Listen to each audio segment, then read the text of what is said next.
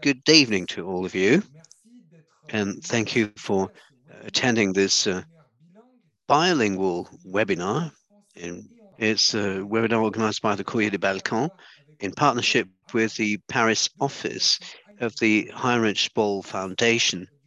This evening, uh, for one hour and a half, the uh, discussions will be translated by two interpreters, Mark Thurmer and Christopher Jack. To start with, let me introduce our speakers and uh, with whom we'll be discussing tonight.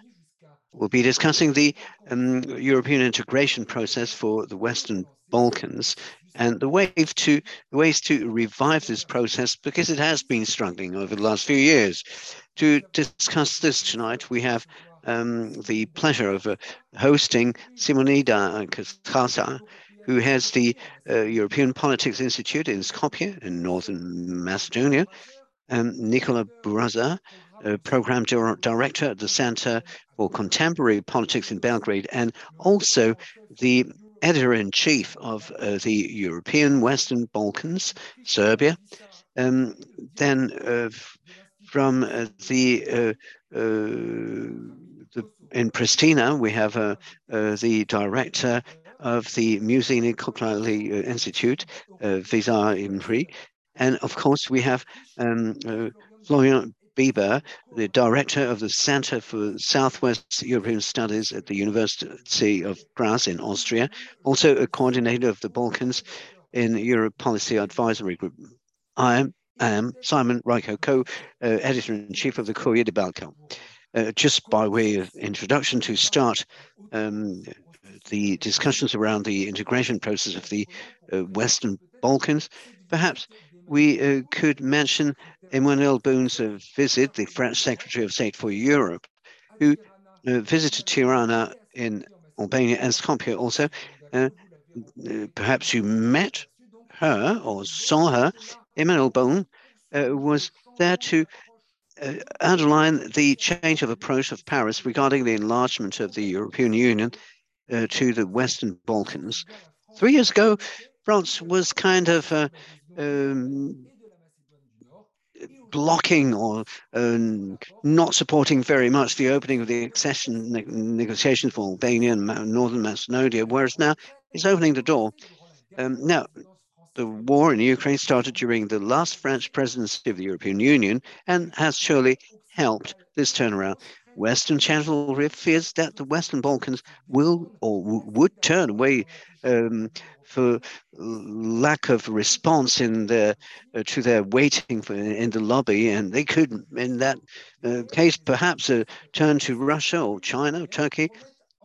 It's true that since the end of the wars of the 1990s, the European Union has been prom promising integration to the Western Balkan countries, with an announcement that was first formalized in uh, Thessaloniki at the summit in June 2003, but only Croatia has seen its integration materialize, and that was about 10 years ago, whereas the other six countries, Albania, Bosnia Herzegovina, Kosovo, Northern Macedonia, Serbia, and um, there's certainly one missing in this list, but we'll re repeat that later. They're still waiting in the lobby. And uh, uh, Montenegro was the one missing, and they seem far from um, being in a position to uh, uh, candidate for accession. Of course, all the obstac obstacles are not the sole responsibility of the European Union, but it's true that stagnation of this uh, integration process has um, generated a growing lack of interest on the part of the local population in their European prospects. And last spring, Paul poll cruelly highlighted this fact. For the first time, a majority of Serbs said that they were opposed to the integration of their country to uh, European Union.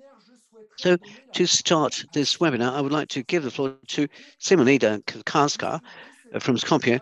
Um, 17 years after receiving official candidate status in 2005, Northern Macedonia can finally be able to start accession negotiations with the European Union.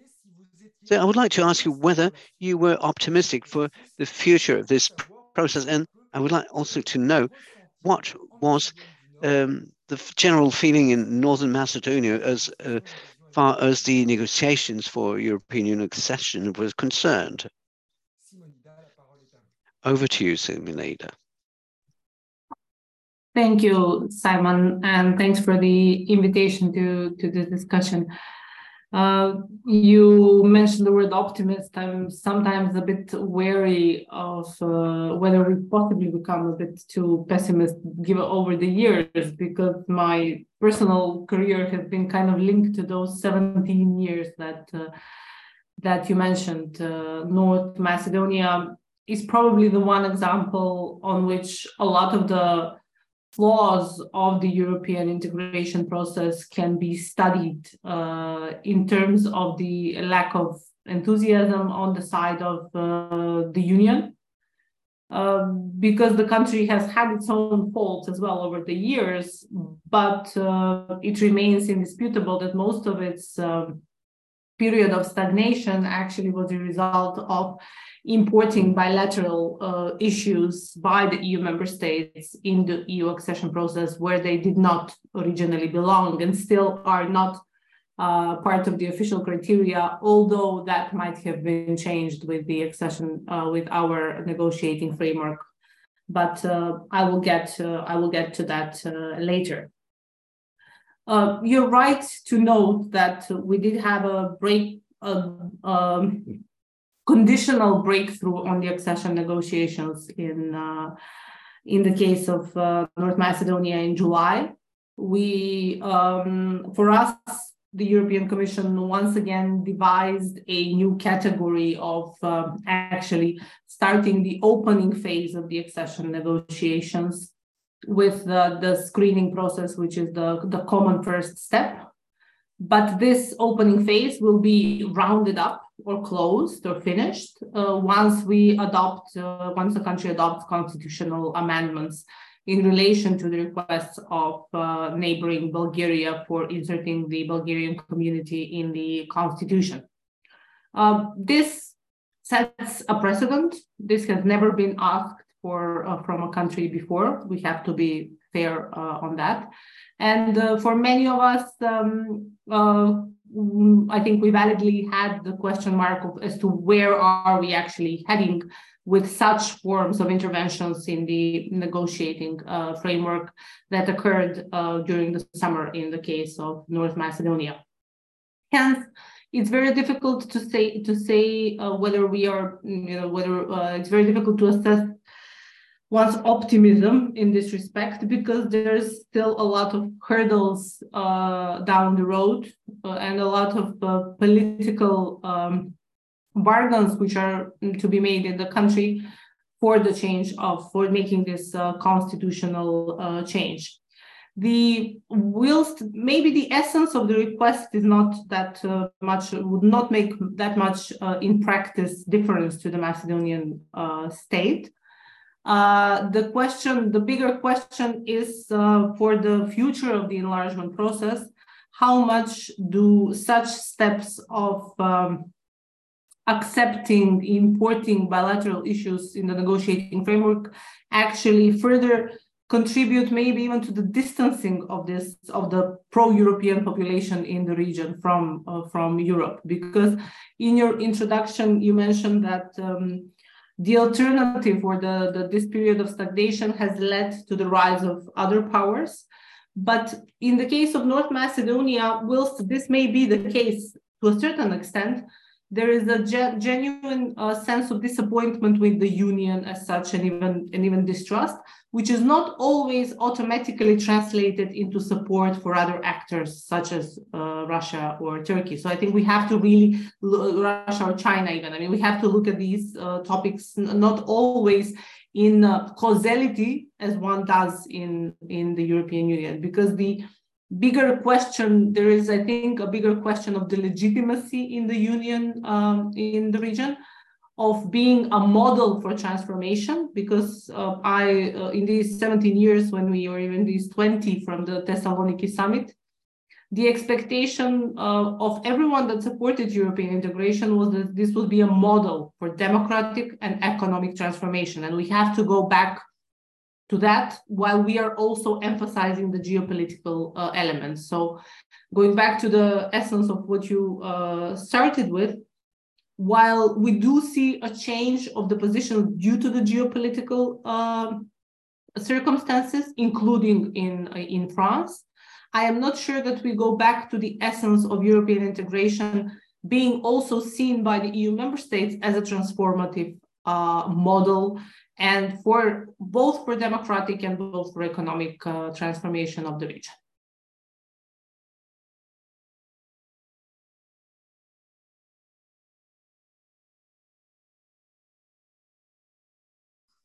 Uh, uh, excusez-moi, j'avais oublié de réactiver mon micro. Sorry, I'd forgotten to reactivate my microphone. Thank you, Simonida, for this first uh, contribution. It's true, this is something we know. The continuation of the process will uh, will be uh, difficult not only for Northern Macedonia, but also for um, all the candidate countries in the Western Balkans. Northern Macedonia and uh, Albania have made some progress in 2022, though. Now, I would like to give the floor to Nikola Rosa. Um, I think the process started um, uh, almost 10 years ago, but uh, there's not been much progress. So, Nikola, I'd like to know what is your perception of these 10 years of uh, integration process of Serbia um, to the European Union? And in the light of what has happened over the last few months, because the feeling we got is that the war in Ukraine has uh, as a, an effect to uh, um, move the country away from uh, the EU. For instance, Belgrade was uh, blamed uh, recently uh, uh, for not aligning itself with the EU in terms of sanctions against Russia. And it seems that the um, public opinion in Serbia seems to turn away from the, the European Union and with a war in Ukraine seem to be uh, favorable to Putin's Russia. So what is your take on the integration process in Serbia and what has the uh, war in Ukraine changed? Well, good evening and uh, thank you for the invitation and uh, for the question. Uh, to answer briefly, I would say that Serbia's accession process has so far been a huge disappointment, having in mind the starting position of the country when, when it became a candidate for your membership back in uh, 2012, later open negotiations 2014. So after nine, now almost nine years after the accession negotiations have been opened, Serbia is not even halfway there, having in mind it only opened um, a bit more than a half of negotiating chapters, provisionally closing only two. So even if you look at just this particular aspect of the accession negotiations, we can call it a failure. However, I would say the failure is much deeper than that, uh, because the reason why Serbia hasn't made uh, more progress than this uh, in these nine years is not because of lack of some technical reforms or that some of the benchmarks haven't been met in some of the less important chapters or that some of the uh, positions for some chapters haven't been prepared etc etc but it has had the most to do with the problems with democracy and rule of law in the country which has significantly deteriorated in this period in parallel with the process, at least formal, pro pro formal progress in uh, uh, EU accession. So while the country has made at least some progress in this regard, opening some chapters, uh, being basically uh, rewarded uh, with this for, for some of the reform efforts the country did, at the same, same time, we saw a decline in the rule of law and the democracy. And this is something that uh, has now basically culminated um, in the state democracy which we which we have today, which practically is uh, um, um, a polity in which there is um, basically only one major political party which uh, has almost total control over the institutions of the state, and not only the party, but actually the president, the party president, who happens to be the president of Serbia, um, Alexander Vucic. So this is what we got after 10 years of accession negotiations, and we can debate now whether this kind of uh, development has actually been the consequence of the uh, manner in which these uh, negotiations were actually held, or it was something that happened uh, basically completely in parallel uh, with the with with the process. What we have seen um, basically uh, this year uh, with this lack of alignment with EU foreign policy is also a combination of things which have been happening for years in, in, in Serbia.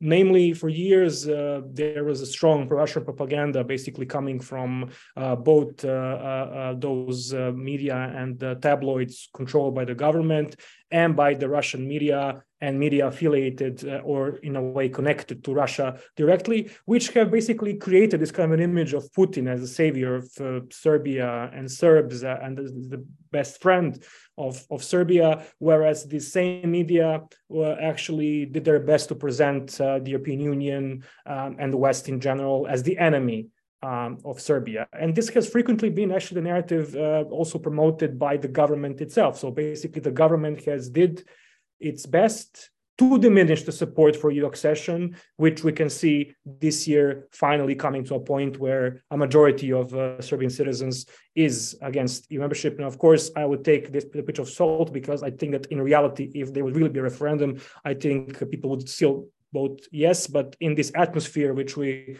Uh, live in uh, uh, this year, uh, uh, basically the emotions are pretty negative towards the European Union. So this kind of development is something that has been happening for years, so including the, the Serbian Serbian state reliance on, on Russia and connections with, with Russia, but also this kind of propaganda, which basically in the end made it very hard for any Serbian government to uh, impose sanctions on Russia, angering a large majority of the population. And this has also happened as a consequence of the European Union turning a blind eye to this kind of uh, aspect of Serbian uh, politics in the last uh, several years. And only now it seems to have realized how far it has gone. And basically, the country sticks out now when it comes to its stance on the war uh, in Ukraine and the refusal to join EU uh, sanctions. But to speak more broadly, I would say that the entire accession process in the Western Balkans in the last 20 years has been a failure if we take into account that uh, almost 20 years after uh, the Thessaloniki summit, basically only Croatia out of all Western Balkan countries managed to join and become a EU member state, while the others are still pretty far away uh, from EU membership. And of course, uh, it has to do with the problems inside the countries, with uh, with uh, with a slow pace of reforms, with problems in democracy, it has to do, on the other hand, with these bilateral disputes. We have bilateral disputes between uh, Western Balkan countries and EU member states. That's one, one problem. Of course, you have a problem between the, the Western Balkan uh, countries. So basically, there as well, you have the Serbia-Kosovo issue as the most important issue of them all, which kind of blocks the entire region. But I would say as, as well, you have a problem with the lack of I would say, uh, genuine political will for enlargement inside the European Union. And all of these factors are kind of contributing to each other. They're, they're mutually reinforcing. So basically, 20 years later, we find ourselves where we find ourselves uh, now. And if I would uh, briefly try to answer the question, what to do to basically uh, make this process finally uh, deliver, uh, having in mind now that the war in Ukraine has basically raised the alarms, you know, about uh, how dangerous this whole situation is and how Western Balkans are uh,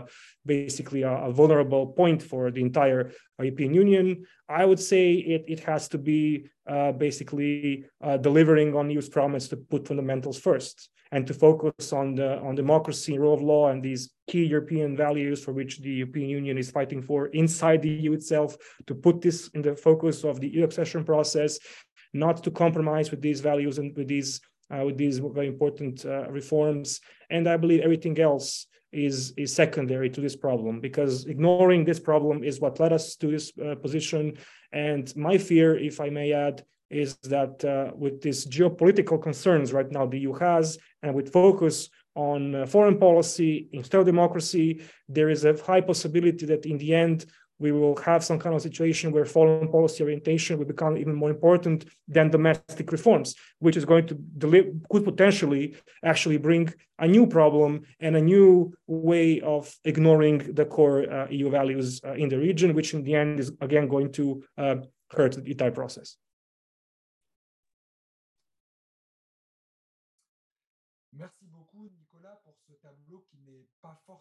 Thank you very much, Nicolas, for not such a bright depiction of, uh, of this situation. Uh, Nikola, you touched on the tensions between Western Balkan countries. We know that the issue of good neighbors relationship is one of the prerequisites to uh, favor the access of Balkans to the EU.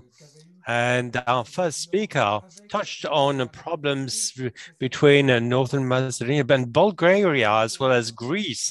Now I'd like to turn to Visar, Visar Ymeri, you're based in Pristina. The last few weeks have been particularly agitated, particularly stormy between uh, Serbia and Kosovo.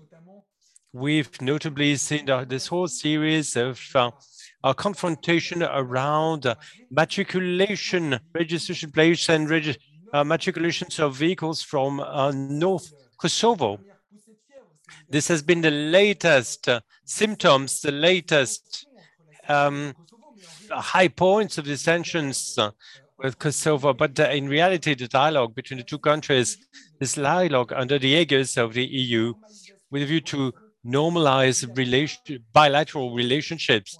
If this dialogue is stalled, it's become even worse. Um, over the past few months, uh, Belgrade as well as Pristina accuses uh, the each other to be responsible for the situation. Visar, I'm turning to you now to ask you a simple question.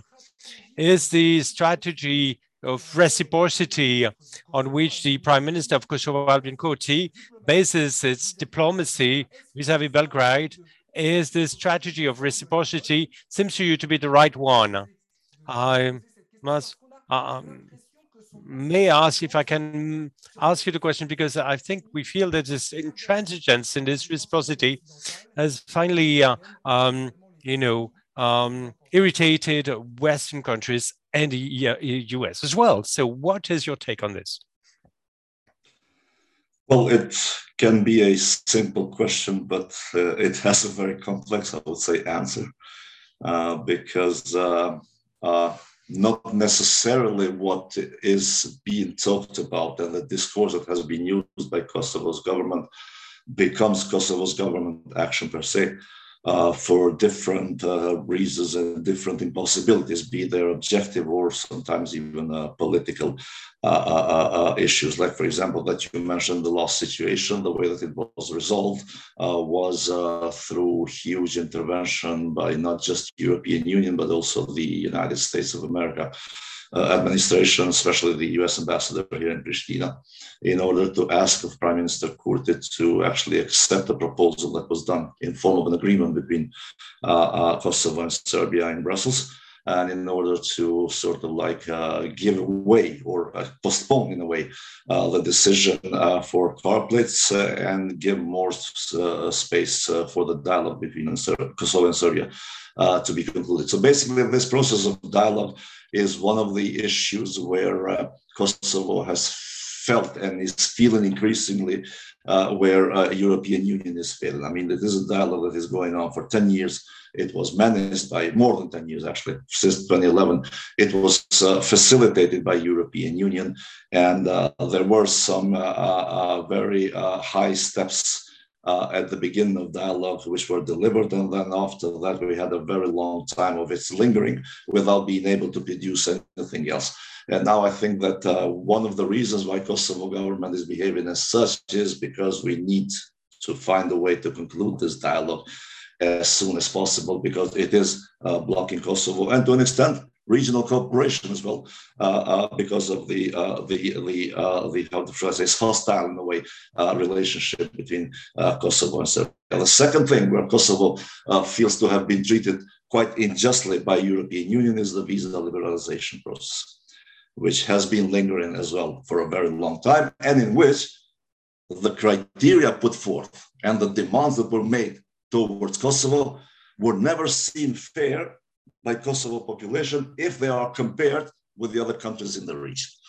Like the one of the criteria that has been used most was the criteria of uh, uh, uh corruption and organized crime, and the need for rule of law in order to fight corruption and organized crime. But then, if you compare Kosovo and the other countries in the region, particular countries in the region, were not the worst in that case. So it's hard to explain to the people of Kosovo why don't we have visa liberalization because of uh, corruption and organized crime when the other countries do have the ability to travel visa free to Europe and at the same time are doing worse in this direction, even in, in, in, in internal democracy and the way that social life is organized.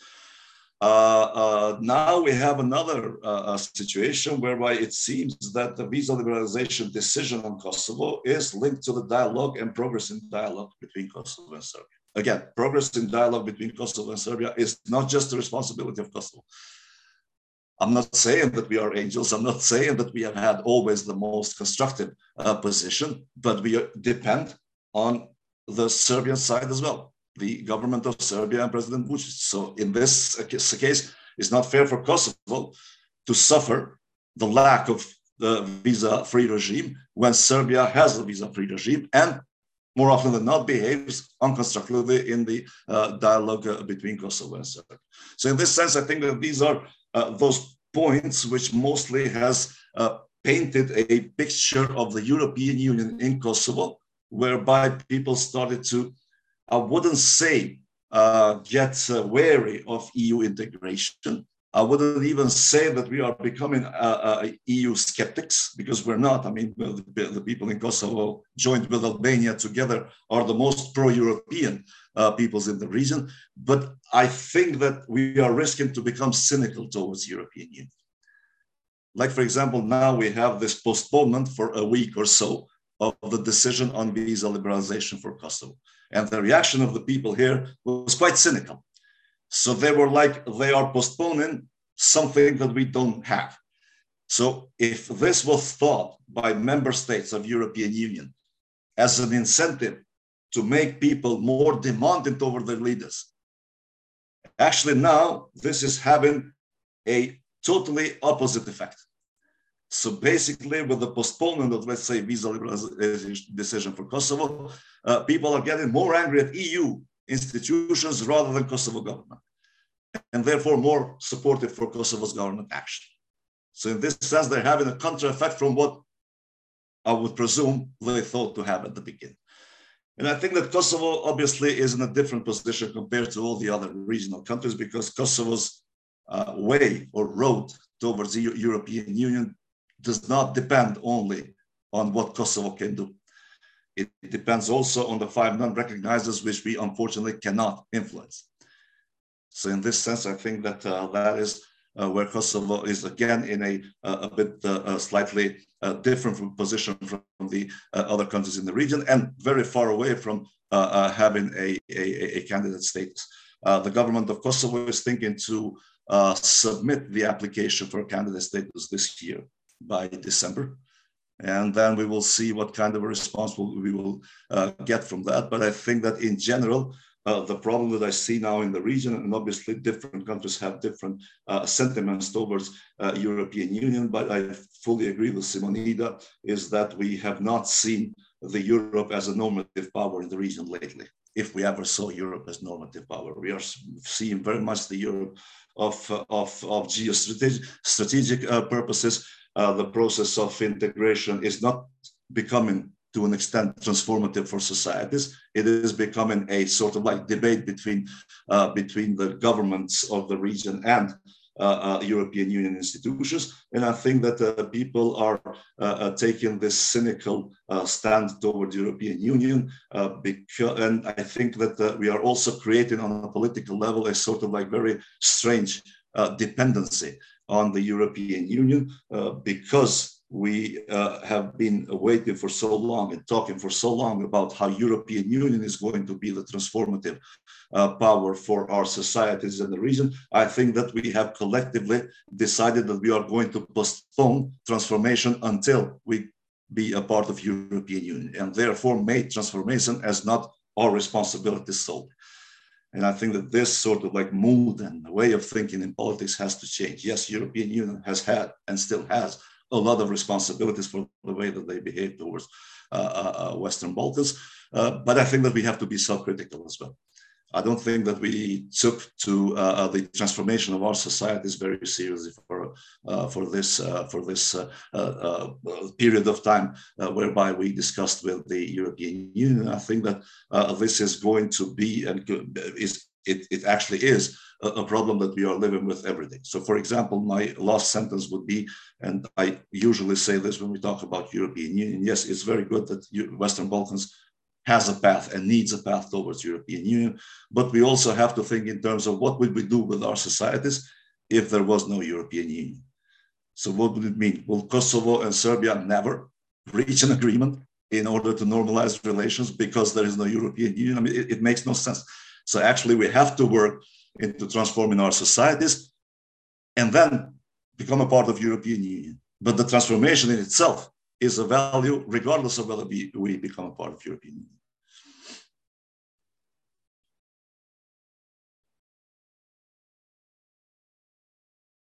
Merci beaucoup. Uh, merci Thank you very much, Visar. Yes, indeed. We've often had the uh, under the impression that the uh, process of European integration is limited to negotiations amongst uh, governments of countries and European uh, bodies.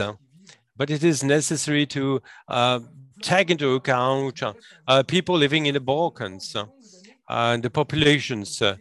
so uh, Florian Bieber, you've been studying the Western Balkan for many years now, and I've been following the process of integration into the Western Union for almost a decade since Jean-Claude Juncker's commission put the enlargement on hold in 2014. Uh, we really feel that the integration uh, of Western Balkan is stalling. Montenegro and Serbia are making little or no progress in complying with the so-called acquis communautaire. Northern Macedonia and Albania have had great difficulties opening uh, accession negotiations, and Bosnia and Herzegovina has been waiting for over six years to be granted candidate status.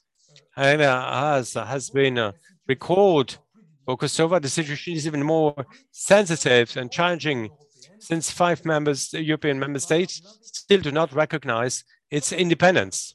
So to put it bluntly, you, I'd like to answer this provocative question. Do you think it is still possible to imagine that these six countries of Southwest European countries will ever be able to join the European, European Union? Thank you very much for uh, as an easy answer, I can say yes, but we don't know when. That's the, the main problem. And, uh, you know, in the countries of Western Balkans, they don't know when they'll be, they access uh, EU membership. And for the greatest part, and uh, they might think that uh, they'll make it in 20 years from now. So in, they're taking the very long view. And uh, for the most part of the uh, population, and uh, isn't a, a push on politicians to do, um, you know, um, you know, what needs to be done to become a member because they feel this might not happen in the near future. It happens, if it happens one day, that's not urgent and that's not a priority. And that's the issue. I think uh, political elites and populations don't see it as a political priority anymore. So the uh, reform driving force through the process of integration no longer works. It has stalled. And this is what uh, worked in the integration of Central European countries. It does no longer work in the Balkan countries. And I can't see how we can give this process, not only in terms of a, a boost of energy or end purpose, we're not talking about a date, but a, pers a prospect where this process can be finalized, saying uh, something along those lines. Sometimes it has been, you know, we've been talking about uh, 2025 for Serbia and Montenegro, but now it is regarded as no longer realistic. And countries in the regions for uh, different regions uh, have governments who no, that no longer believe in this process. And we have uh, governments that have been unsuccessful in all the uh, attempts of reform as Northern Macedonia, still stuck uh, because of Bulgaria. We can see the autocratic governments like in Serbia, where people are very comfortable with the current situation as is now. And we're no longer pushing for uh, European Union integration because following on to Hungary, it has become more difficult to become a EU member as an autocratic country. It's more difficult to become an autocratic country within the EU. So it's not attractive for Serbia with this the current government. There are also countries blocked for internal reasons, as in the case of Bosnia Herzegovina, and of course Montenegro for the last two years as well. So it's not an ethnic blockage as in the case of Bosnia and Herzegovina, but there's no political process to really do everything that's possible to integrate uh, within the EU. If you look at Croatia, for instance, there's been a, a huge polarization between two main parties, Social Democrats and the Conservative of ENC. Uh, so, and at the same time, we're ready to work together uh, to, for the purpose uh, linked to the, the, the, process, embarking the whole Croatian society to become a, a members, uh, an EU member state, but it's not there in Bosnia and Herzegovina or in Serbia or in Kosovo with, uh, the, the, with the process, this process of this, the whole society to integrate in the EU process. But at the same time, the political war is so much worse and people are no longer ready to put aside their differences for European integration. And uh, that way, we see all these countries blocked for a host of reasons. And we can see uh, political elites, they have direct interest to support uh, the status quo and uh, society's populations no longer have this uh, push, this move uh, heading to a EU um, membership. And we can see if we look at transformational countries, reforms, this, these have nothing to do with the EU integration. Even people who go down the streets to protest against governments for wrong decisions or for environmental decisions that they protest against, they no longer use the European Union flag they use other symbols, and sometimes the EU uh, tends to be the symbol of a power that supports sometimes the EU member states that block the process, like Bulgaria or Greece, or maybe Croatia, or which supports autocratic leaders in the region. And that is the issue. That's the problem, as uh, Visar, my colleague, described the, the, the idea here is that the European Union supports the standards, the values that no longer are credible in Western Balkans. And that's the greatest problem, because if we need to justify reforms through integration, how can we do this now in Northern Macedonia, where the EU request is about changing the constitution, displacing the Bulgarian minority to a few thousand members in the consultation uh, process just to please Bulgaria without any grounds, without any justifications, uh, created a base of the rights of minorities. This has nothing to do with Balkans or societal transformation, but this has to do with accepting nationalism of a member state. And uh, we've also heard in the uh, Serbo-Kosovo dialogue uh, that sometimes the, EU doesn't seem to be an independent mediator, uh, which intends, which interest is to solve the conflict uh, from, uh, uh, as a result of or to reflect European values. Sometimes, and we leave aside the values, and so that the EU no longer gives the impression that has its own values uh, that needs to be enhanced, put forward. And uh, so we feel that a, uh, so as to have a, a just and foreseeable um, process. Thank you very much. I was going to ask you the question. I wanted to ask you a question about the wanting of population vis-a-vis -vis disintegration. And I think you've uh, started uh, responding to this. And I see questions coming in from our, our participants, questions that I had myself prepared for the next part of our talk. And uh, and I think uh, uh, it's important, it's interesting to see questions uh, people or participants that are the same that um, Courrier des Balkans wanted to ask our speakers. It's interesting that um, um, I think back in June in Brussels during a summit in Moldavia to receive the status of candidate countries. What has been the reaction of population from Western Balkans? And we're awaiting for to have the status of uh, accession countries or candidate countries for Bosnia Herzegovina and Kosovo. We were thinking about these, of course. And I'd like to widen up the scope of this question because we know that the reaction in the Balkans have been has been particularly angered after the Brussels summit. We do remember the press conference, very offensive, uh, very rough press conference that Serbian president and the Albanian president, as well as the Macedonian president, uh, carried out. And we also remember the the angered and hostile uh, reactions on the social uh, networks. I remember seeing on the Kosovo networks this flag of the European Union, um, uh, where the instead of the stars, uh, um, it, it, was the middle fingers that uh, the graphic designers had included, and or um, that we hate the EU. I think these criticisms uh, after the summit uh, of the EU has uh, come from pro-European Western Balkan countries. So what are your thoughts about these reactions post-summit of the EU? So I'd like to hand it over to Simonida and Visar first, and then I'll ask the, same question to Nikola and Floriana.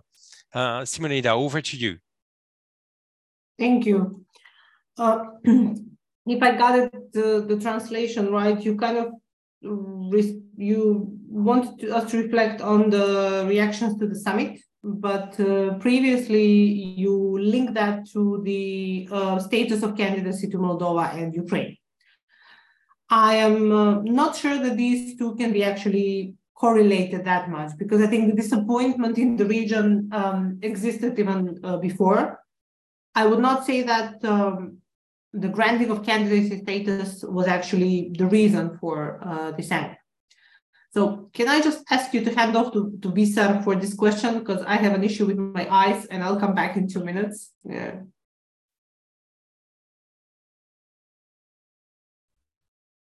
Visar, quelles, quelles ont été les réactions au Kosovo On imagine la grosse. What were the reactions in Kosovo, uh, uh, Visar? what uh, outlook did you have on, on this at the time? You mean the granting the uh, candidate status for Moldova and Ukraine? Well, I think that, uh, uh, uh I mean, people in Kosovo are very much uh, sympathetic and supportive of Ukraine uh, and uh, what Ukraine is going through because we have a lot of reminiscences and links that we do with uh, the war that was going on in Kosovo in 1999. So, in this, uh, we have this uh, feeling for what uh, is happening to Ukraine. So, there was not much discussion, let alone any sort of dissenting voice on why them and not us. Uh, uh, of this type. But uh, and I agree here with Simonida. I think that the problems and the what, what, what I was calling the rising cynicism towards the European Union in the Western Balkans has started much much earlier. And I think that as Florian also mentioned, if I may call it Florian, of course, uh, uh, also uh, mentioned and touched upon a point which I would like to to express. And I think that it's not just the fact that there are certain unpredictable conditions coming up as we are walking. But the type of conditions as well are, are, are changing. So, for example, if you look the condition that has been put forth by Bulgaria to Northern Macedonia, I mean, this is the first time, I think, in the history of the European Union where an issue of history, language, uh, identity has been used in order to block EU accession or start the EU accession uh, negotiations for North Macedonia. So it's not just that we have additional conditions, but then the nature of conditions becomes very problematic because this then can be used as a precedent tomorrow. So what will happen tomorrow? What, what kind of conditions are we going to uh, to see in order to be a part of the European Union? I think that this is where where it, the situation becomes more, much more uh, uh troublesome.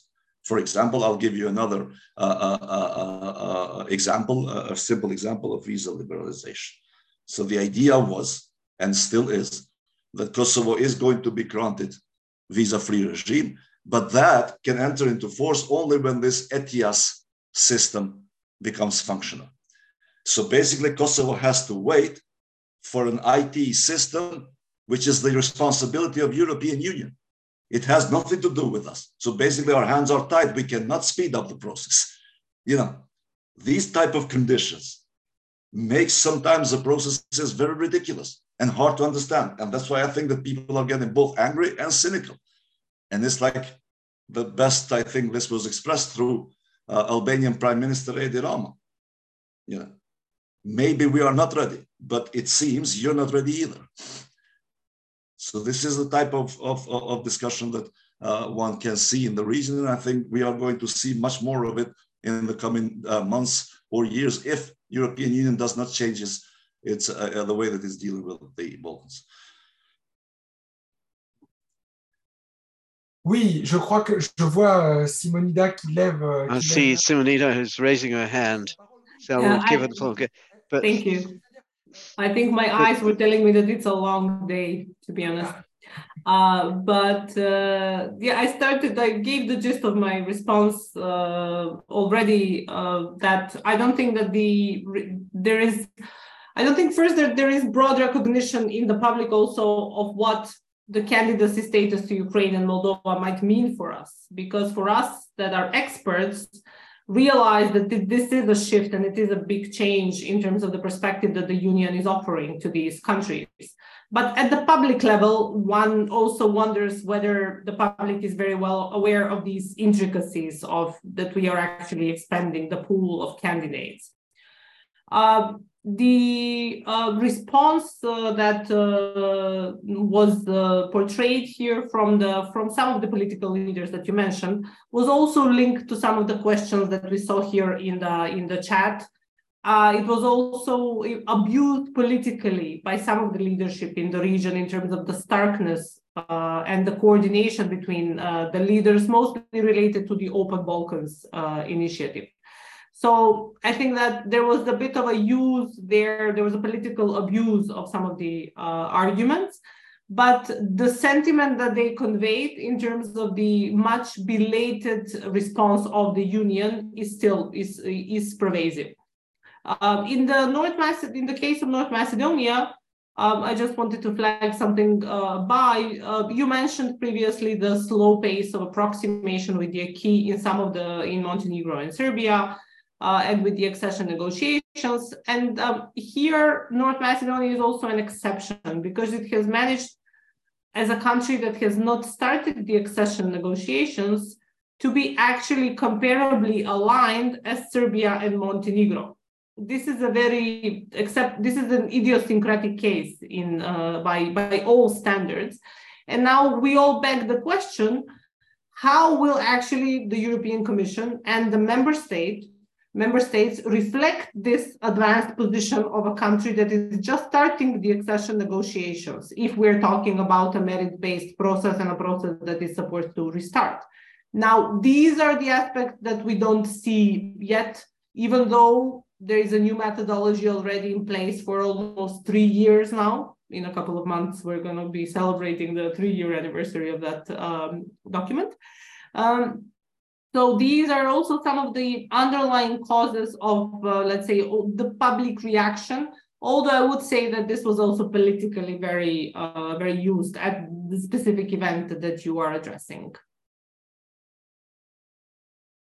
Oui, euh, je, je crois que l'un des, des gros questionnements. I do believe that one of the major questions was the, this feeling that there's always new conditions that are uh, placed uh, on the uh, candidate or future candidate member. And uh, uh, the Western Balkans were felt to be like forgotten, but like I said, in Kosovo, uh, there was much hope that at the Brussels summit, the free visa regime would be announced and that for Albania and Northern Macedonia, also at last negotiation for accession would be announced. Yeah, I know, I understand. So Nikola now, was it due to the presence of Alexander Vucic uh, uh, at the press conference with um, Albania and Northern Macedonia? Was that something that surprised you? Do you think that Vucic wanted to do like a political coup in a way by uh, by coming to the rescue of his two neighbors in a way. Well, I would say it's a reason for celebration for Vucic anytime the EU does not deliver to the countries which deserved uh, in the Western Balkans. It has been the case in 2018 with the French veto. I believe it has been the case uh, this year as well, because it then serves as an argument for the Serbian citizens that it's not the the, the uh, responsibility of Serbia why there is no more progress in EU accession. It's the fault of the EU, which obviously does not want to reward those who did major things, including changing the name as North Macedonia uh, did. And something similar is expected of Serbia when it comes to normalization with Kosovo. So if the EU does not uh, deliver uh, to Macedonia after it did what it did, why would we expect that the EU would deliver to us when we uh, resolve the Kosovo uh, issue. But um, I believe that in general, in every country, the Western Balkans, people have uh, understandable reasons to be upset about, uh, you know, their own uh, problems and the frustrations uh, when it comes to the European Union. Is it uh, the lack of opening of accession negotiations in Albania and North Macedonia, especially North Macedonia, which has now been having this kind of status for 17 um, 17 uh, years. Uh, also in Kosovo is the issue of the visa liberalization. In Serbia as well, there is a problem of the length of the process and uh, and and of course uh, um, the, the problem that exists uh, with Kosovo. Uh, but I believe that the wider public has largely forgotten even the fact that Ukraine and Moldova had become uh, EU candidate countries. This has been, um, I would say, a major issue for a couple of days.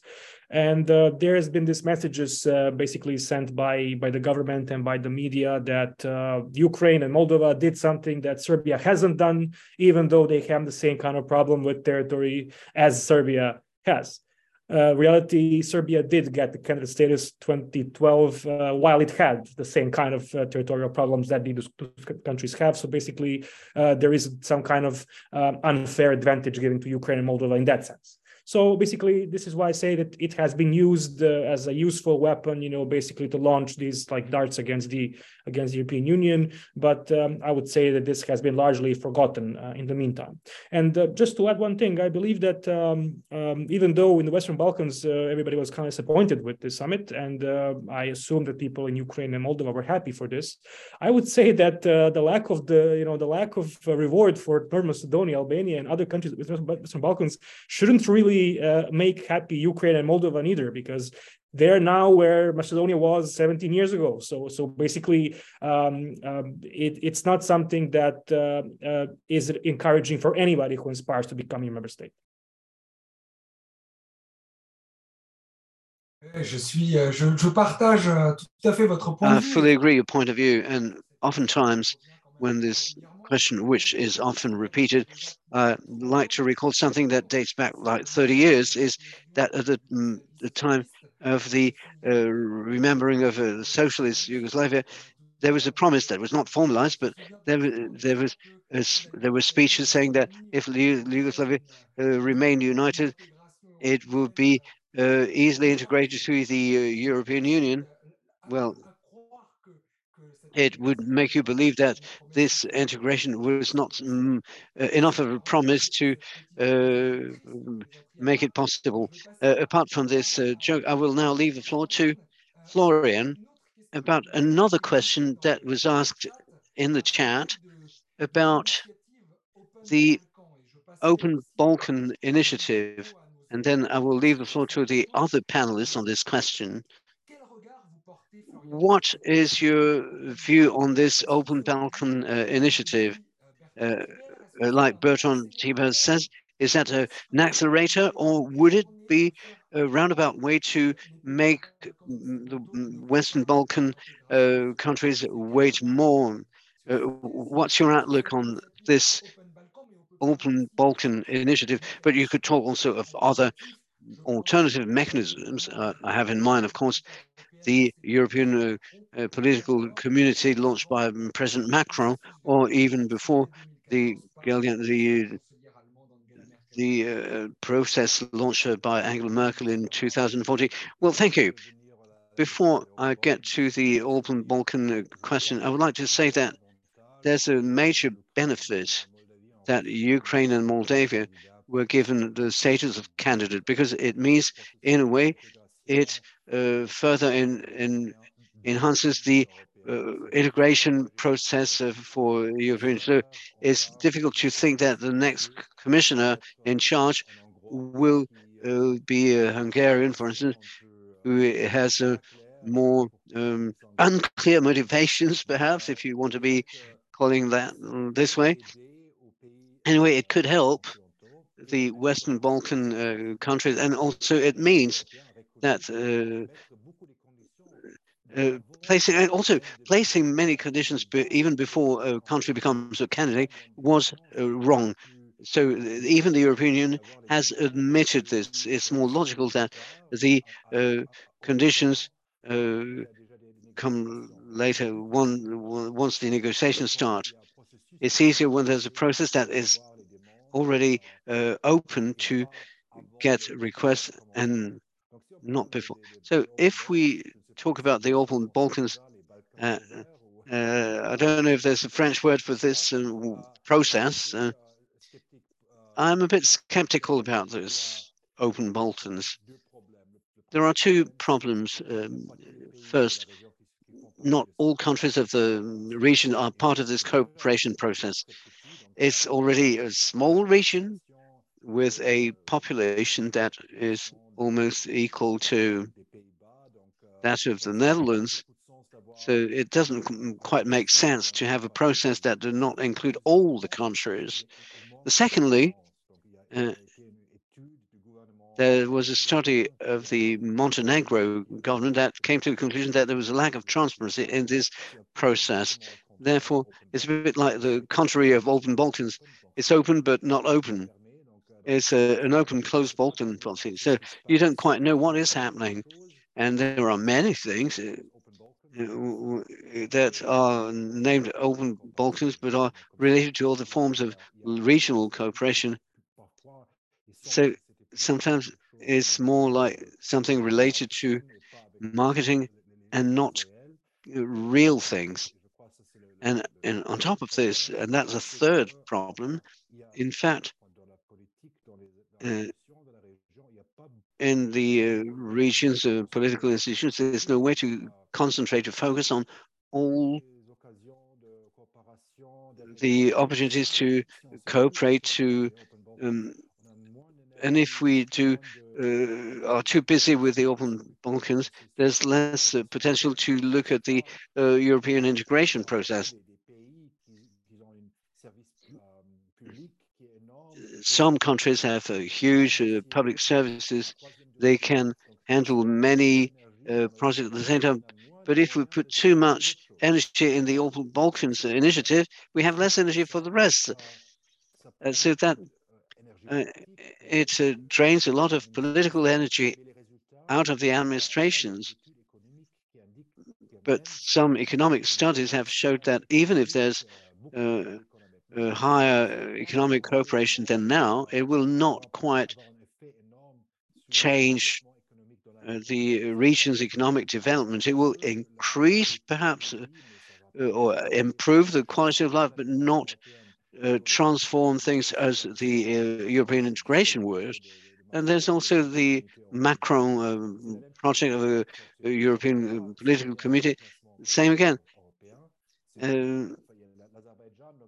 Uh, there are other countries like Azerbaijan are very remote from uh, European integration. Uh, how do you talk about democracy for, for these countries, the rule of law? there are problems in these countries, these faraway countries. So it, it is perhaps a way to initiate a dialogue with European countries and them. But we already have all the channels for this dialogue, so I don't quite see the benefit of this um, particular process for the Balkan countries. Thank you, Florian. I will now turn to Simonida you uh, from Northern Macedonia, how do you see this open Balkan uh, uh, initiative? We knew that Zoran Zaev, the previous uh, prime minister, was one of the initiators of this open Balkans uh, initiative.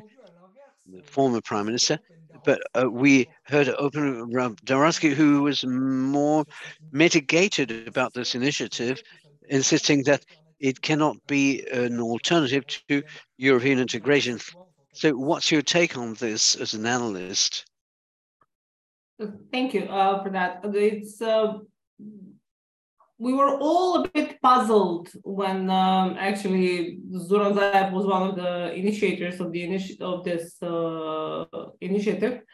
Um, but uh, if we look at back at the launching of the initiative itself, this largely coincided with um, the period when uh, President Macron decided to actually put a bit of a hold uh, to the uh, anyway slow engine of Macedonia's path to the to the EU.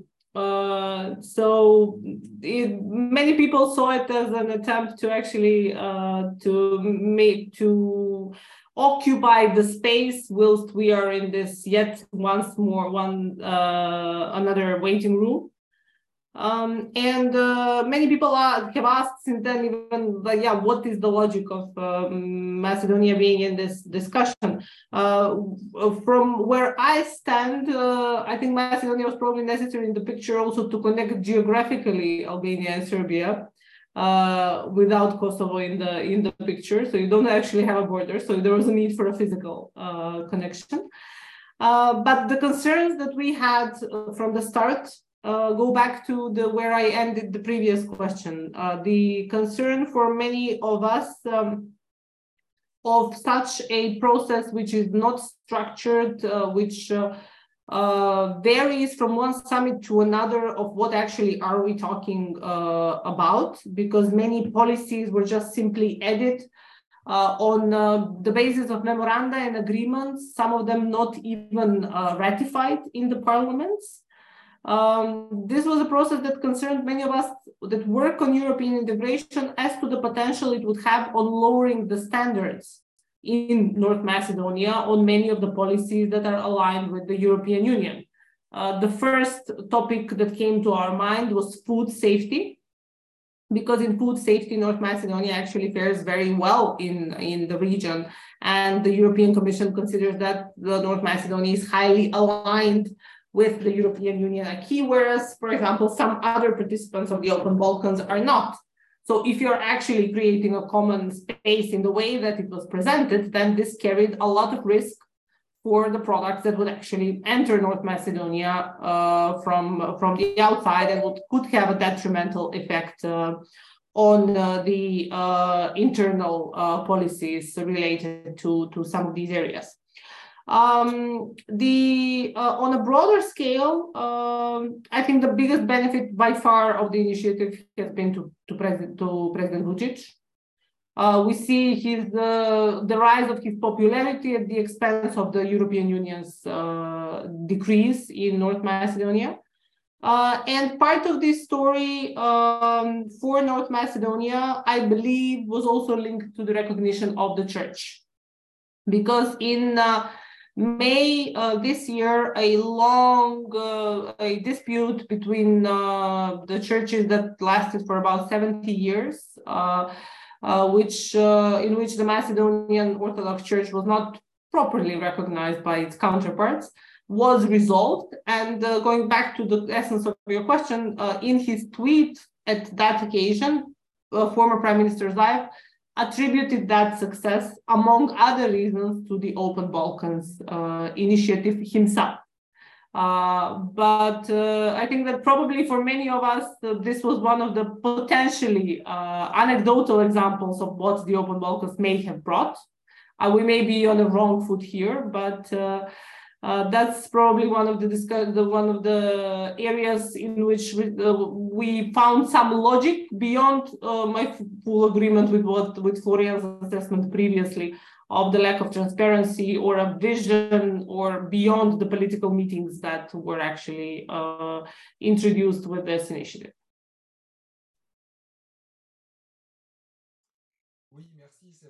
Yes, thank you. Indeed, you're referring to this bringing together, so to speak, between the Serbian Orthodox Church that uh, refused the, from the Macedonian Orthodox Church. And there's been an unblocking of the situation this year. So to be less, we could be less optimistic. We have to address the issue of the, the, the Greek Orthodox Church. But as we're far from the European Union and the European integration, so Visar in Pristina, what is your understanding of this very firm opposition from David Kurti vis-à-vis -vis Open Balkans initiative? And do you think this is justified and interesting to be opposed like this to the fact that Kosovo uh, joins Open Balkans initiative?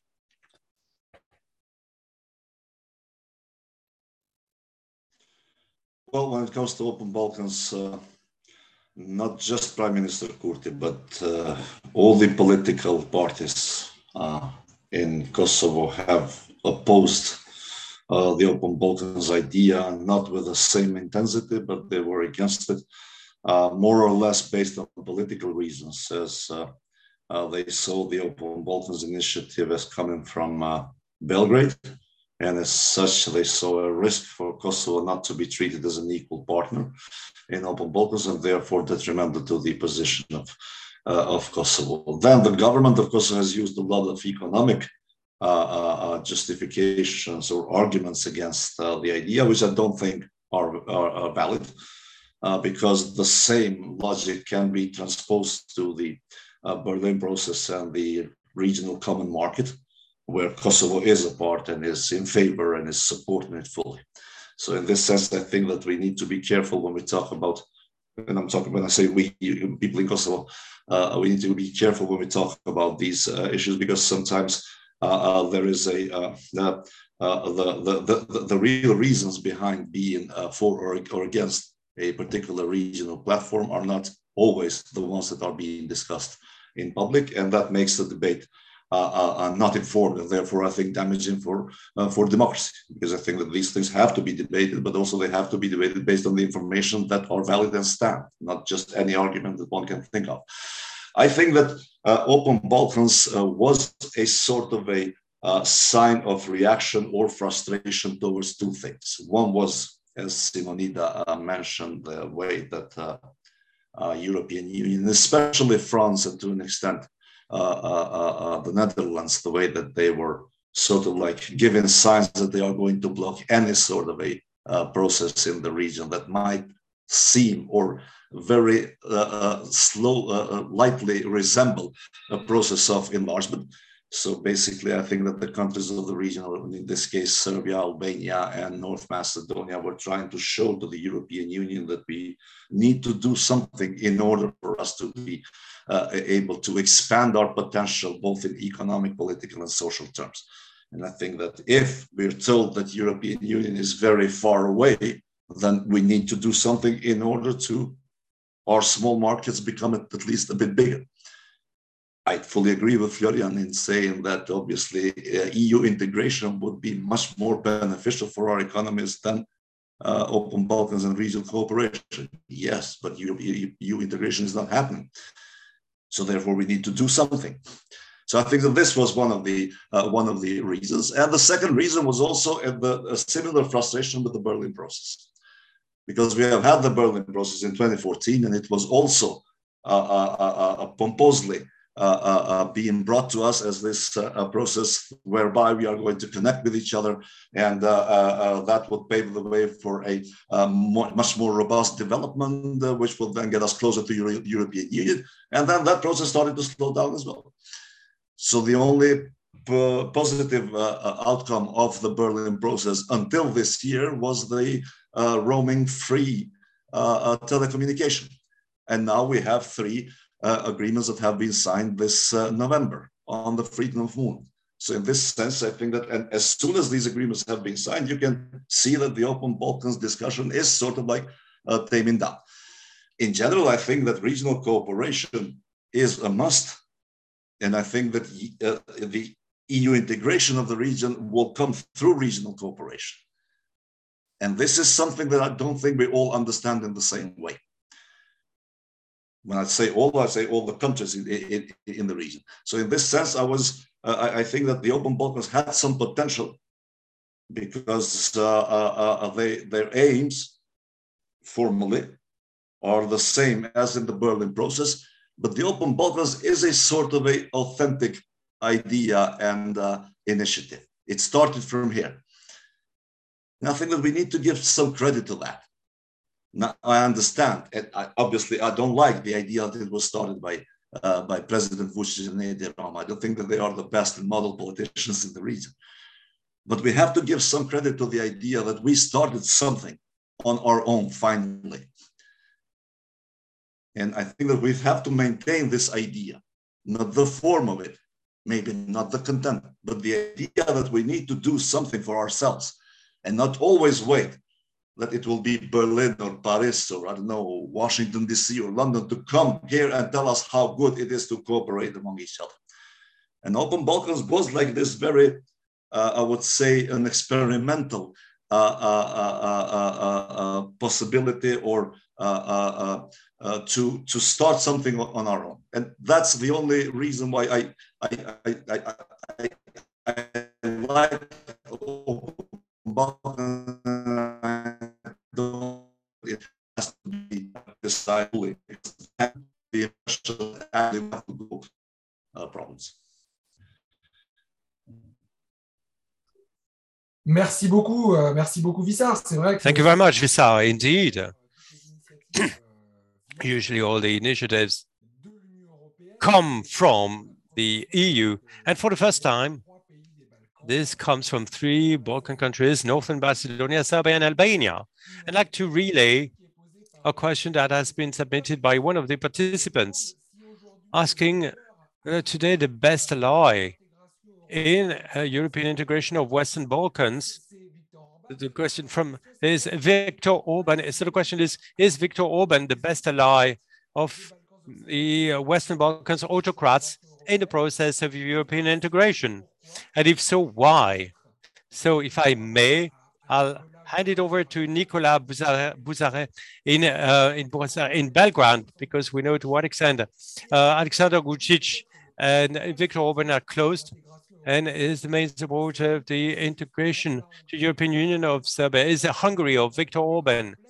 As has been recalled, the commissioner to the enlargement, European commissioner to the enlargement is Hungarian, Oliver Varhelyi, Nikola, what are your thoughts on this uh, Belgrade-Budapest access to um, EU integration? Do you think that Orban is the best ally today for the autocrats of Balkans, the stabilocrats of the Balkans, to refer to this expression popularized by uh, Mr. Bieber? Well, I would say that Mr. Orban is trying to be an ally of enlargement, but uh, having in mind the position of Hungary uh, in the European Union, I believe that his friendship is actually detrimental to the enlargement uh, in the Western Balkans. And it's no secret that President Vucic and Prime Minister Orban maintain really good relations. Um, for several reasons. First of all, they uh, are in essence uh, very similar regimes, um, of course, with some important differences, but uh, you can you can find uh, uh, more or less the same phenomenon phenomena in in Hungary and in, in Serbia. And um, as much as Vucic needs uh, somebody from the European Union who is going to be the support, uh, the somebody is going to be um, uh, not only supportive of enlargement um, of Serbia, but uh, supportive of enlargement as Serbia the way it is at the moment. As much as the, the, the Orban needs uh, uh, some kind of, let's say, some kind of region, some kind of country where he can um, basically show his own influence, his own international importance. And of course, um, one one thing should be forgotten, and this is that the Hungarian national minority is the largest ethnic minority um, in Serbia, and that the voters uh, who belong to this minority uh, have voting rights both in Hungary and uh, in Serbia, meaning they can vote for Fidesz in the um, uh, elections in Hungary, and they can also vote for for President uh, Vucic uh, in the elections in Serbia. And the party which links them, the the Alliance of uh, Vojvodina uh, Hungarians, is maintaining close relations with both Orban and and Vucic. Basically, um, there is a triangle there to to everyone's benefit. And also, this party has managed to establish almost total control over the Hungarian uh, national minority institutions um, as much as uh, uh, Orban and Vucic did uh, in their own uh, countries. So, so all of this, you know, you can find lots of benefits to everyone involved um, in this. But as I said, I believe this is all very detrimental to enlargement because precisely um, the worry that the new members of the opinion are going to be like Orban, it's what makes lots of countries skeptical about enlargement in the first place. And in that sense, uh, uh, giving Hungary uh, in current circumstances a position of enlargement commissioner can either mean that uh, basically somebody does not want enlargement or that somebody doesn't care about enlargement. Um, and uh, the way the Commissioner Várhelyi has behaved uh, during his tenure as commissioner. He's also not encouraging, having in mind that he was quite supportive uh, of President uh, Vucic and uh, that basically um, um, he has, in that sense, um, I would say, done damage to the enlargement process.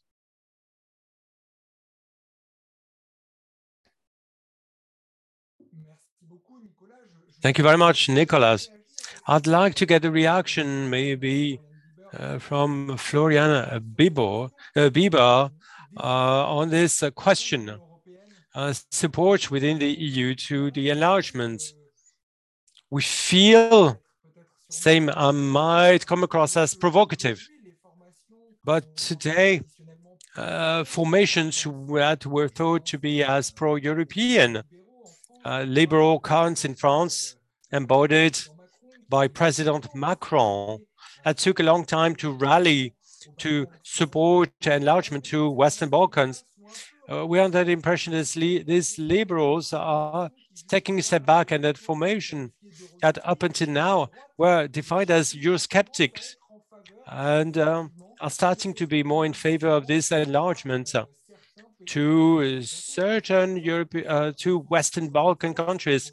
Once again, in France, the uh, Rassemblement National from Marine Le Pen is one of the most uh, strong, uh, one of the strongest supporters to the SNS, to progressive parties of President Vucic.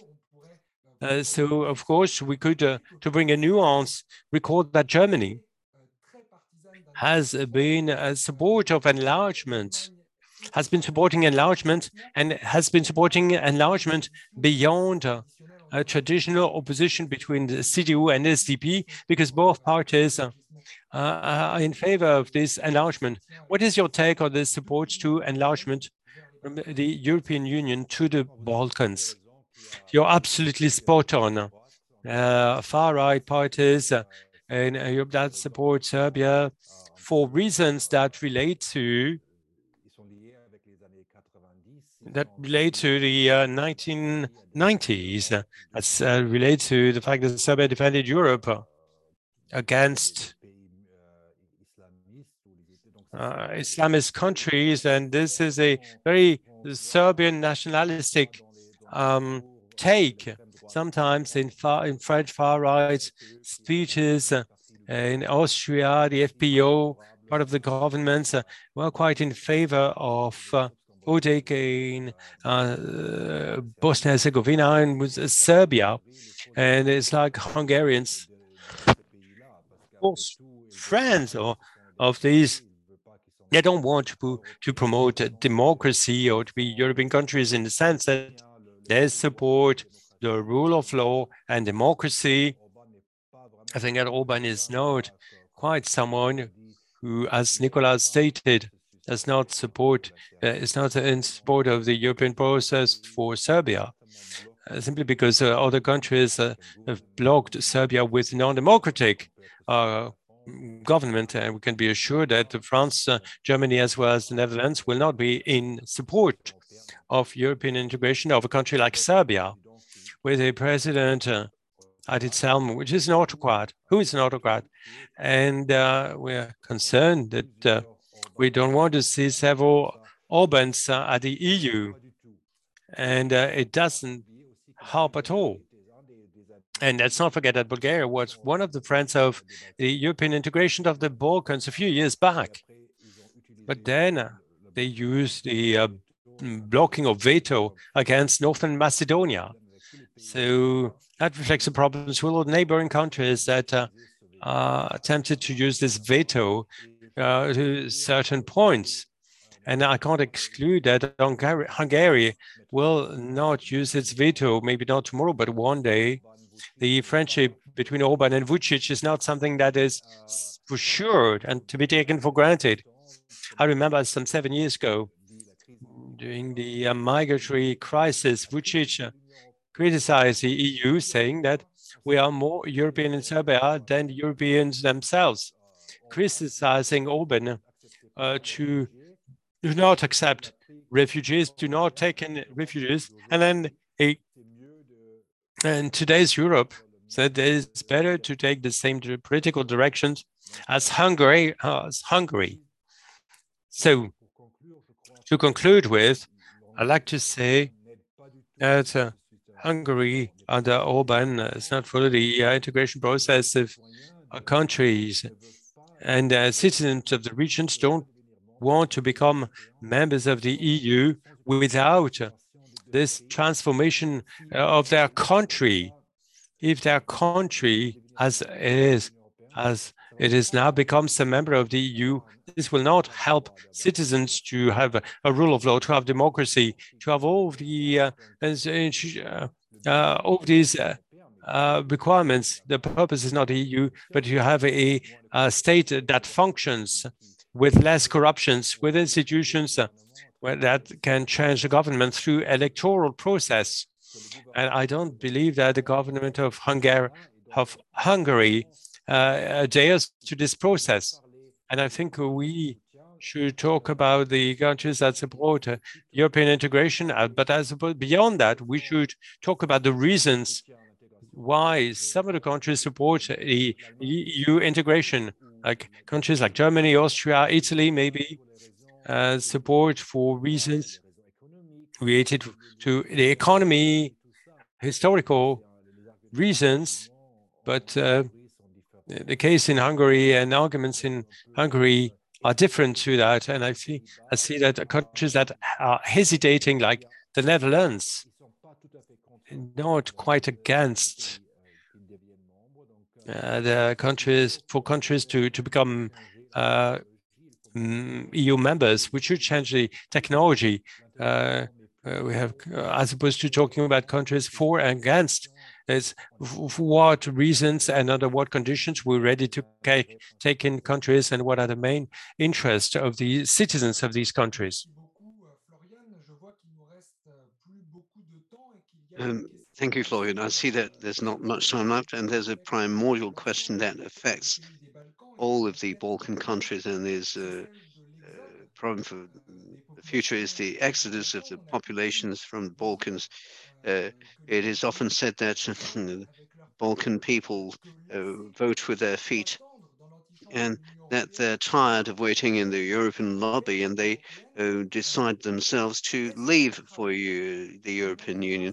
In your view, don't you think that a quicker integration of uh, Western Balkans uh, could perhaps uh, slow down the exodus of Balkan population? In, in the meantime, what could be done to uh, perhaps slow down this uh, this um, exodus? So first, over to Simonida to answer this question. Thank you, uh, Simon. Um, you know, you use the word quicker. From where we stand, you know, we're not even sure when we say quicker, what do we actually, what do we actually mean? Because um, if the process is halted as it is, then uh, there is literally uh, very little one can do to actually encourage young people to stay. I was at a meeting with uh, your state secretary for Europe two weeks ago when she, when she was here, and we discussed that very same topic. And I gave my own example because I did return to the country in 2005 uh, and after a certain period abroad, but because I felt there was a perspective. So this goes back to the argument that also Florian made that uh, we have many of us have made from this region that without a perspective within a given lifetime, then it's very difficult to actually um, uh, convince or uh, to make a valid case for why people should actually should actually uh, stay. It is the responsibility of the national government to make things better. I mean, we all know what needs to be done, but these are very intertwined processes with the EU with the EU accession process in this region, and it is evident that the um, migratory waves from here are not an exception. We see migratory waves from Bulgaria, from many of the even Baltic states. So this is a very European phenomenon. So it's also not one that we should look just as an exception. And if I just may comment on one of the questions on the Prime Minister Orban, one may even reverse that question to the other side, because for many of us here, uh, we feel that President Orban was the best friend of the uh, opponents of enlargement in the European Union that feel that they are defending the European project, such as, for example, um, your president or government, or in many uh, many of the French positions as to why we should possibly many of the, the arguments we have heard from France uh, as to why we should not uh, we should not enlarge. So I think he has been a very useful uh, to to many of the sides of this uh, same uh, same debate. Merci beaucoup, Simonida. Je voudrais passer la, la Thank parole. you, Simonida. I would like to leave the floor to Visar now. In spite of the lack of liberalization, Kosovars are um, leaving the country in great numbers, going abroad to try their luck, perhaps to get more uh, prospects elsewhere. Would you think, to reverse the question, that these Kosovars that have left for abroad could be uh, supportive of the further development or later development of Kosovo? Well, I I think that, and I fully agree here again with Simonida, is that uh, the, the phenomenon of, uh, of migration is not uh, pertaining to the countries uh, of uh, Western Balkans who are not a part of European Union. Uh, Simonida mentioned the Baltic countries. We have Bulgaria as well in the region. We have Croatia as well in the region that is also facing the same problem. So I think that I would not think of uh, European Union uh, membership would solve this issue as if by magic wand. And uh, that's why I, I, I try to uh, uh, talk in the beginning that there are things that we need to do regardless of European Union. And also not to see migration as a only negative factor because it can have positive aspects as well in terms of the, Uh, the capital that they can raise and the know-how for our economies uh, once uh, the conditions are created for such a thing. So I think that uh, this uh, uh, this issue of people moving freely from the region to the European Union and coming back here actually helps our our our societies in not just in terms of economic development and social peace sometimes, but also in terms of democracy and in terms of social emancipation as well. So in these things, I don't see this uh, with uh, with a, negative eye. But what I think is uh, one of the uh, uh of the troublesome uh, aspects of of migration is that I think these people are losing hope, not just that these countries or our countries and societies are going to transform quick, but they're losing hope that they are going to transform ever. And I think that this is the problem that where I see this this uh, this uh, migration or the modern migration, if I may call it, as very problematic because I'm talking about Kosovo now. I mean, we have had waves of migration even during Yugoslav time, during 80s, especially during 90s. A lot of people left uh, Kosovo and they continue to leave after 2000.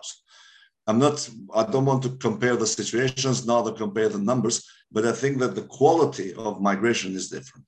As long as in, during the 90s, everybody that Kosovo left, you Kosovo is free, and you know, now the people that are leaving not necessarily are leaving to come back. So the majority of them leaving not to come back. And I think that this is in, in, in, in, in principle a very different sort of migration. And the other thing is that, especially nowadays, uh, we are seeing a lot of uh, qualified labor that is leaving Kosovo in terms of doctors, nurses, and the other people who are employed here but are leaving from Kosovo to go to mostly Germany for a higher salary. And this is this is going to cause a lot of economic problems for uh, for Kosovo and also uh, uh the, in terms of social cohesion.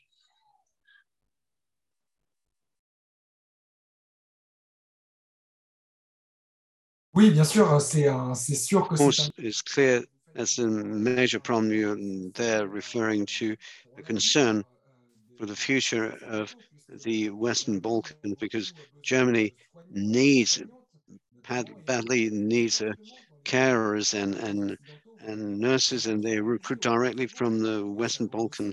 There are some agencies, organized uh, agencies in different countries of uh, the Western Balkans, all these countries, and it's true what you're saying. How can you understand that a country like Germany should come and poach uh, workers at a cheaper rate because they're lacking because there's they're lacking the the the, the, the staff there. But the problem is that it's the Balkan countries that have paid for the education of all these uh, um, people that are leaving the country and countries. Uh, to conclude this seminar, I would like to ask a question to Nikola. The question that was asked on the chat actually about Serbia. Uh, this last question is about Serbia.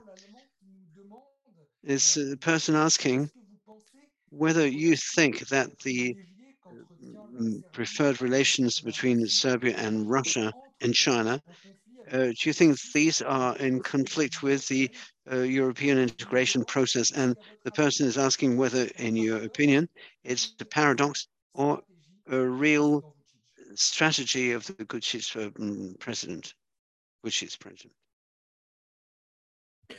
Well, uh, first of all, I don't think we should put Russia and China in that sense in the same basket, having in mind that uh, Russia has an obvious interest uh, basically to prevent EU and NATO enlargement uh, in the region to, to make it as less stable as possible. Whereas China, um, I believe, actually bets on the region being slowly integrated into the European Union, which is actually what makes the region important for, for, for China as a pathway towards the European Union, as at, at some point also future uh, EU member states. Now, of course, I don't think that any of these countries are some kind of a credible alternative to the European Union and uh, EU integration. Uh, China and Russia cannot be an alternative to any of the countries in economic terms, in political terms. They, they, they cannot be a replacement for, for the European Union not only because of geography, but also because of the uh, because of the economy and all other di different uh, reasons, which you can talk about here at length. But uh, the problem, of course, is that uh, this kind of uh, alternative is uh, usually uh, uh, basically mentioned uh, as, as actually being realistic.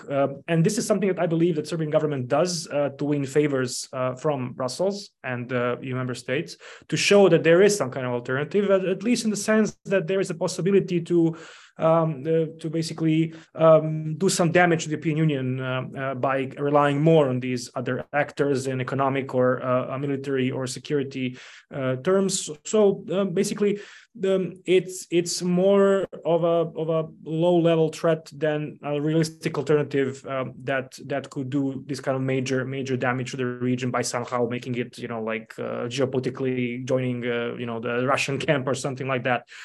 But um, I believe that Serbian reliance on China is not, uh, at this particular uh, point, is not threat to, to the EU accession.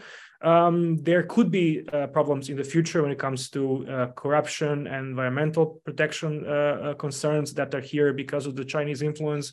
But this is not something which is currently um, on the agenda, so it's not detrimental to Serbia's EU accession ambitions relying on Russia at this particular point, uh, especially due to the, the invasion of Ukraine, is something that does serious damage to Serbian accession prospects, not only in the formal sense that the member states do not want to open new chapters or clusters with with Serbia because of uh, this particular foreign policy problem, but because they do a lot of damage to Serbia's uh, reputation, to Serbia's uh, uh standing as a favorable uh, investment location, etc., etc. So this this can be something that um, brings a lot of damage to to Serbia's not only um, EU accession but also Serbian um, economy, um, etc. So yes, it's paradoxical. Why would a country who wants to join the EU maintain such good relations, but then of course to come come to the point that we don't really see that this perspective is uh, is is that credible and coming in the near future